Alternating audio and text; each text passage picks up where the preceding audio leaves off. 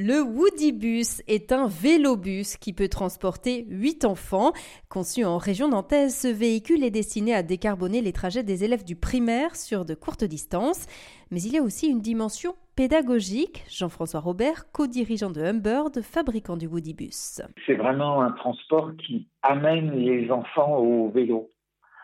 À ce sujet, on bénéficie, entre guillemets, de l'expérience de la communauté de communes de Seine-et-Eure, qui avait réalisé pendant trois ans des transports scolaires avec euh, Schoolbus.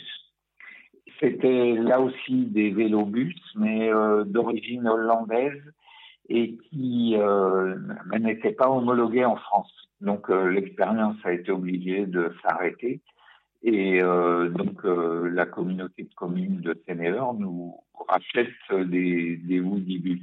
Il y avait 10 vélos pour, euh, je crois qu'il y a 52 communes, donc c'était pas assez pour euh, euh, emmener les enfants tous les jours à l'école. Donc ils faisaient une alternance une semaine sur deux.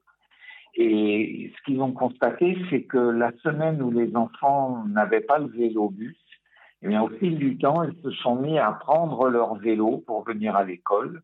Ils ont vraiment vu les garages à vélo qui se remplissaient au fil de l'année. Donc c'est vraiment vertueux parce que ça amène les, les enfants vers cette notion de mobilité douce.